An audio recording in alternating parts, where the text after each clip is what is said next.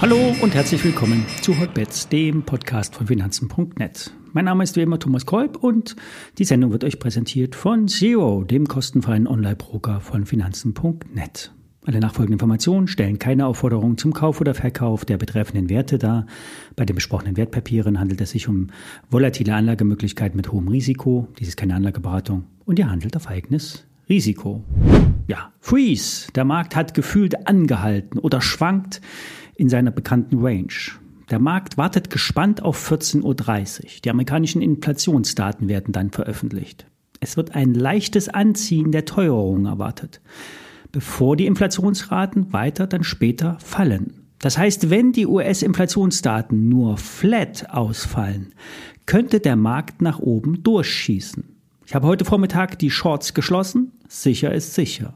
Es gilt wie immer, jeder muss sich selbst festlegen, wann er die Gewinne mitnehmen will. Ich zeige hier nur die Chancen auf. Umsetzen müsst ihr das immer alles selber. Hotbets ist nämlich kein Trading-Dienst. Wenn wir die Shorts auflösen, heißt es aber nicht, dass es jetzt wirklich bullish wird. Die Top-Tech-Werte sind alle am Peak, kurz vor ihren Höchstständen. Trader erwarten eine Umkehr. Nur kann keiner sagen, wann und noch wichtiger, auf welchem Level das eintritt. Bisher werden alle Rücksetzer immer wieder gekauft. Ein schlechtes Zeichen für die Bären. Allerdings fällt das Umsatzvolumen in den Aktien und das bedeutet Schwäche die sich auch äh, entwickeln, weiterentwickeln könnte. Beim S&P 500 könnte ein Gap-Fill bei 4.167 anstehen. Darüber wird der Weg in Richtung 4.200 und 4.300 Punkten freigemacht. Wichtig ist der Börsenschluss. Schließt der amerikanische Markt am Abend über 4.170 Punkten im S&P 500, bleibt es bullig. Schießt der Markt nach dem CPI-Daten nach oben, schlägt an und fällt dann zurück, kann das als Umkehr gewertet werden.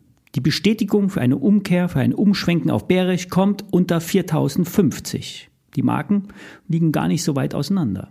Beachtet, meistens ist in der Regel die erste Reaktion auf die Daten falsch. Dann werden nämlich die Hedges aufgelöst. Wem das alles zu viel ist, der wartet ab und schaut zu. Manchmal ist es besser, einfach nicht investiert zu sein. Das macht den Kopf frei für neue Ideen. Ein Update möchte ich euch heute dann noch zu BioNTech bringen. Vorab der Hinweis, ich habe heute die Aktie wieder zurückgekauft, daher der Disclaimer auf Interessenskonflikte. BioNTech hatte am Montag die Zahlen zum ersten Quartal 2023 veröffentlicht. Der Umsatz schrumpfte deutlich, der Gewinn brach ein auf 500 Millionen Euro, was für ein Biotech-Unternehmen gewaltig ist.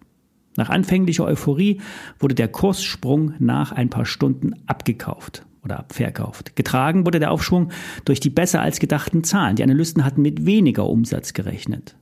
Mit ein paar Tagen Verzögerung kommen dann die Experten raus und schätzen ganzen, die ganzen Details ein. Das Analystenhaus Jeffries senkte das Kursziel auf 125 Dollar. Andere haben einen doppelt so hohen Wert angegeben.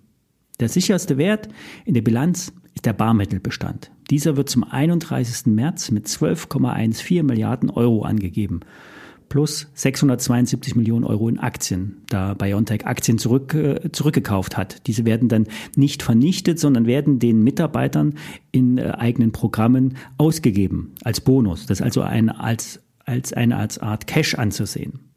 Mitte April ist dann, äh, dann noch die Gewinnbeteiligung vom Pfizer ausbezahlt worden. Fast 4 Milliarden Euro standen BioNTech aus dem vierten Quartal 2022 zu. Und diese Mittel werden immer mit Verzögerung von einigen Monaten ausbezahlt. Der Gewinnanteil bezieht sich immer auf 50 Prozent der Covid-Impfstoffumsätze bei Pfizer.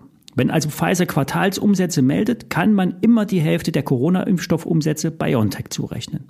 Das heißt, grob über den Daumen gepeilt sind 16 Milliarden Euro in der Kasse plus zurechenbare Gewinnanteile. Was die Börse zuletzt verunsichert hat, sind die Ausgaben. BioNTech hat massiv in die klinische Pipeline investiert, hat Beteiligung aufgebaut und in die eigene Firma investiert. Forschung und Entwicklungsausgaben betragen 2,4 äh, Milliarden Euro, Vertrieb und allgemeine Kosten 650 Millionen und Investitionsausgaben 500 Millionen. Und trotz aber der ganzen Mittelabflüsse hat der Finanzvorstand die Prognosen bestätigt. BioNTech schätzt für das Gesamtjahr 2023 den Covid-Impfstoffumsatz auf 5 Milliarden Euro. Das sind anteilige Kooperationsumsätze und direkte Verkäufe. Dabei müssen aber auch Wertberichtigungen auf Vorräte beachtet werden. Bestimmte Impfstoffvorräte können nämlich nicht mehr verwendet werden, wenn sie zu alt sind. Doch alles, was ausgeliefert wurde, ist bereits bezahlt. Und hier müssen die Kunden, also auch der deutsche Staat, den Verlust tragen. Selbst ein Verschenken der Impfstoffe scheint nicht umsetzbar zu sein. Derzeit wird mit der Europäischen Kommission verhandelt, den bestehenden Liefervertrag über mehrere Jahre zu strecken und die Impfstoffdosen über mehrere Jahre gestaffelt äh, auszuliefern bzw. die Mengen zu reduzieren. Mit dem Blick nach vorn geht BioNTech nach der Impfstoffadaption von einer erhöhten Nachfrage aus. Insgesamt wird aber die Quote für die Auffrischungsimpfung innerhalb der Gesamtbevölkerung niedriger ausfallen bzw. eine deutliche Verschiebung in das zweite Halbjahr prognostiziert. Der ursprüngliche Zweck der Firma war ja, Impfstoffe gegen Krebs, Krebs zu entwickeln. Man muss also immer bedenken, dass BioNTech im eigenen DNA, im eigenen Umfeld ein medizinisches Forschungsunternehmen ist, das neben dem Kapitalmarkt den, den Hauptfokus auf die Patienten und deren Krankheiten legt. Auf der Onkologie-Seite erwarten die Analysten in, äh, demnächst ein Status-Update auf diversen Konferenzen. Das nächste Meeting findet vom 2. bis zum 6. Juni statt und hier könnte es also Newsflow geben.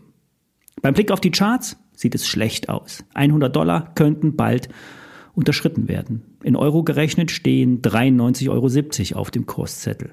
Auf dem aktuellen Kursniveau bis 75 Euro gibt es einen breiten Unterstützungsbereich. Von hier aus kann sich die Aktie erholen und eine Umkehr ausbilden. Doch davon ist derzeit nichts zu sehen. Es ist aber auch kein richtiges äh, kein richtiger Griff in das fallende Messer. Da nämlich BioNTech ähm, den Börsenwert von derzeit 23 Milliarden Euro mit 16 Milliarden Cash plus 5 Milliarden Umsätze irgendwie auch absichert. Zwar wird das Geld auch investiert, doch das Upside-Potenzial ist hier durchaus gegeben. Ich starte mit einer Viertelposition bei 94 Euro. Soweit für heute. Bis später oder dann bis morgen.